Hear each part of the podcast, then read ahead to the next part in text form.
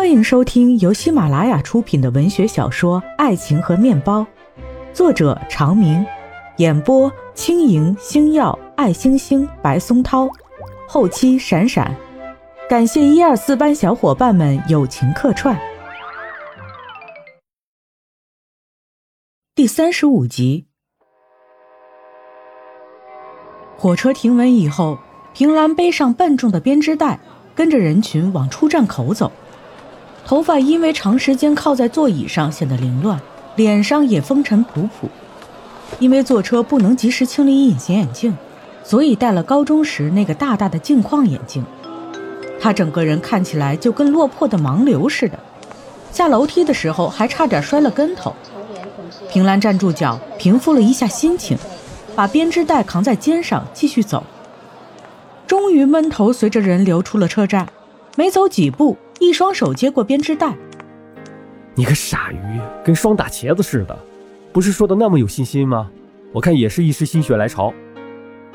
平兰一抬头，看见齐昊天坏坏的，又有点心疼的看着他，他给了他一拳。你怎么在？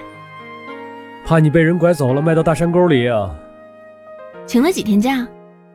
请什么假？辞职了。你咋不告诉我？咋不跟我一起走？让我一个人遭罪，咋想的？你行了行了，哪那么多废话？我提前回来把房子找好，你倒是不管不顾，说走就走。回来住哪儿，怎么吃饭都不用考虑。好好，每次都是你有理。不敢不敢，不像你没理也能变出三分理。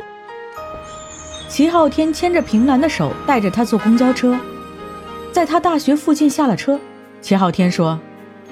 这个地方熟悉些，交通方便，附近有菜市场，还有超市，生活也方便，只是住的不太好，是跟人合租的，委屈你了。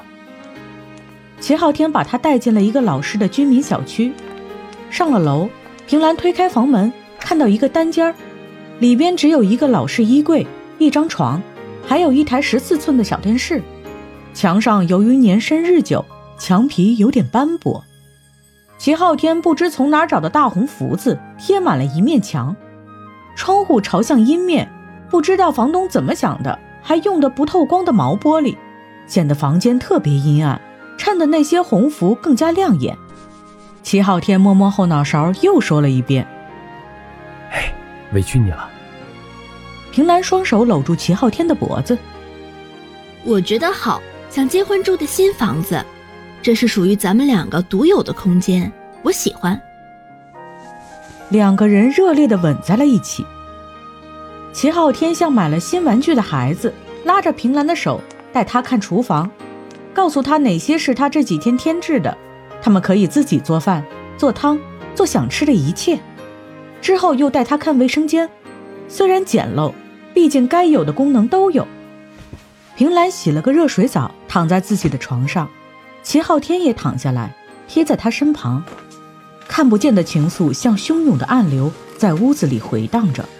他们的呼吸交错，汗水滴落在一起，有一种拨云见月、直上云霄的快感。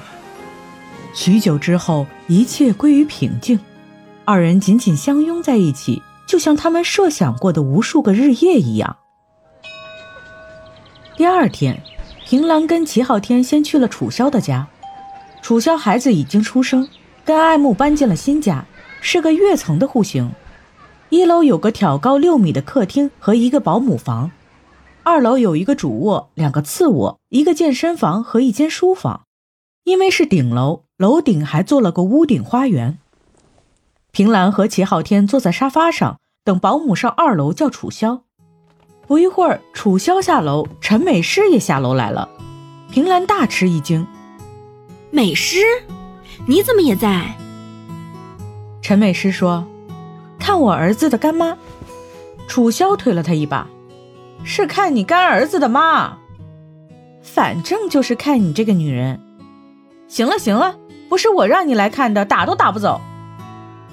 孩子呢？快抱出来我看看。保姆应声上楼，把孩子抱了下来。平兰和齐昊天赶快凑近了看。平兰不住的赞叹：“真漂亮，把你和爱莫的优点都长到一起了，怎么这么会长？嘿，一看长大就是个大帅哥。多大了？楚萧微笑着带着母爱的看，马上周岁了。哇，办酒需要通知我们呀？肯定的，周岁跟着婚礼一起。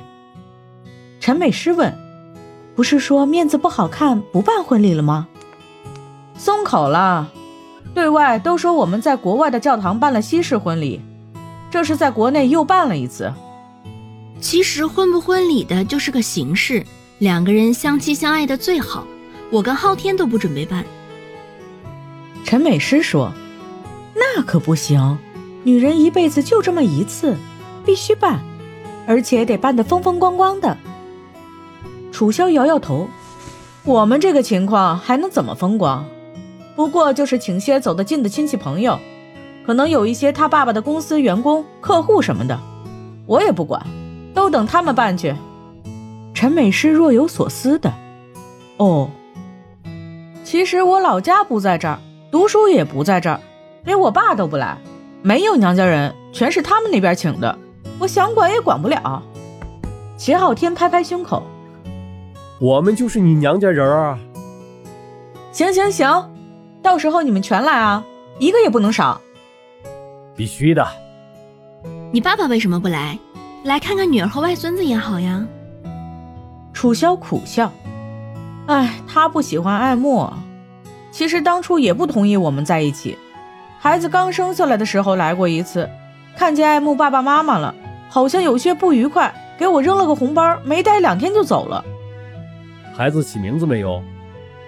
爱慕说孩子叫爱楚，我没同意。谁知道以后他会不会爱上别人？陈美诗说。爱美，我觉得这个好。爱美之心，人皆有之。楚萧推了他一把。一个男孩叫爱美，亏你想得出来。几个人一阵笑。叫爱潇，我觉得这个好，潇潇洒洒。行了，别在名字上做文章。贺轩怎么样？有匪君子，贺兮轩兮。爱贺轩挺好。可惜孩子爷爷给取名字了，叫艾希。艾希，我觉得还是这个好，充满希望，也是想孩子能爱惜现在的生活。爱慕也这么说。陈美诗在旁边，她还挺有学问的。得了吧，这跟学问可沾不上边儿。再说也不是他起的名字，他说了几个都土的掉渣儿。平兰问陈美诗。美诗，你的新公司怎么样啊？好啊，可好玩了。我们是一个大厂区，特别大，研发车间、生产车间，还有职工住宿什么的。上班一个月，我就发现了一个商机。几个人都好奇地问：“什么商机？”陈美师说：“因为我们厂区太大，又住在郊区，吃东西特别不方便。我想研发一个平台。”所有的美食都可以挂在平台上，职工能下订单，我们给他们配送。齐昊天想了想，你准备怎么配送？租两个车就行。我自己也尝试了一下，给职工送过面包。楚萧说：“你自己送啊？”陈美师点点头：“对呀。”后来我发现自己送不行，我要走很远，买回来一个只能赚两毛到五毛钱。我觉得你这个想法挺好的，可是送一个两个面包这样的事情不一定非得自己跑，时间都浪费了。陈美诗摇摇头，我觉得不是，有些事情要自己试了才知道。难怪前几天给你打电话都不接，原来是在忙这个呀。哦，那倒没有，前几天我出国玩了几天。你出国啦？好玩吗？什么时候的事儿？你这个死女人又瞒着我！哎呀，也没走多远，玩了几天就回来了，没什么可聊的。去哪儿了？泰国海边，只是去潜水而已。楚萧一伸手，礼物呢？陈美诗在他手心拍了一巴掌，没有。楚萧扭着身体，要是没有，我可不同意。陈美诗指着平兰。你看人家平兰就不像你，哪有你这样上杆子要东西的？别看我，我也不跟你客气。陈美诗想了想，嗯，大象便便做的本子，一人一本，臭死你们！楚萧大笑，哈哈，那我可不要，呵呵，逗你们呢，做的可好了，还是我自己动手做的呢。楚萧嫌弃地说：“咦，那我也不要。”他们两个不要，我要，听起来挺好玩的东西。行，其实我本来准备了，临出门忘拿了，给你们买了擦脸的，给齐昊天带了瓶香水，我寄到你们各自家里，行了吧？我可不用香水，一个大男人。楚萧坏笑，买都买了，别给他省着。陈美诗拧他一把，得了便宜还卖乖。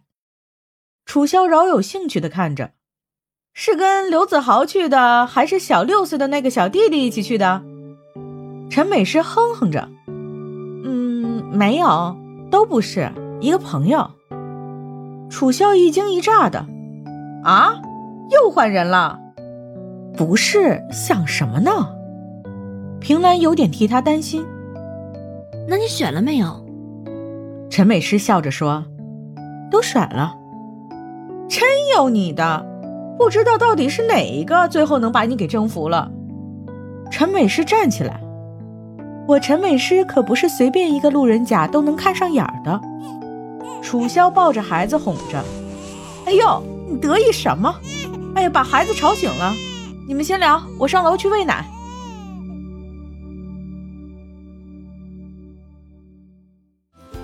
听众朋友们，本集已经播讲完毕，感谢收听。我们下一集再见。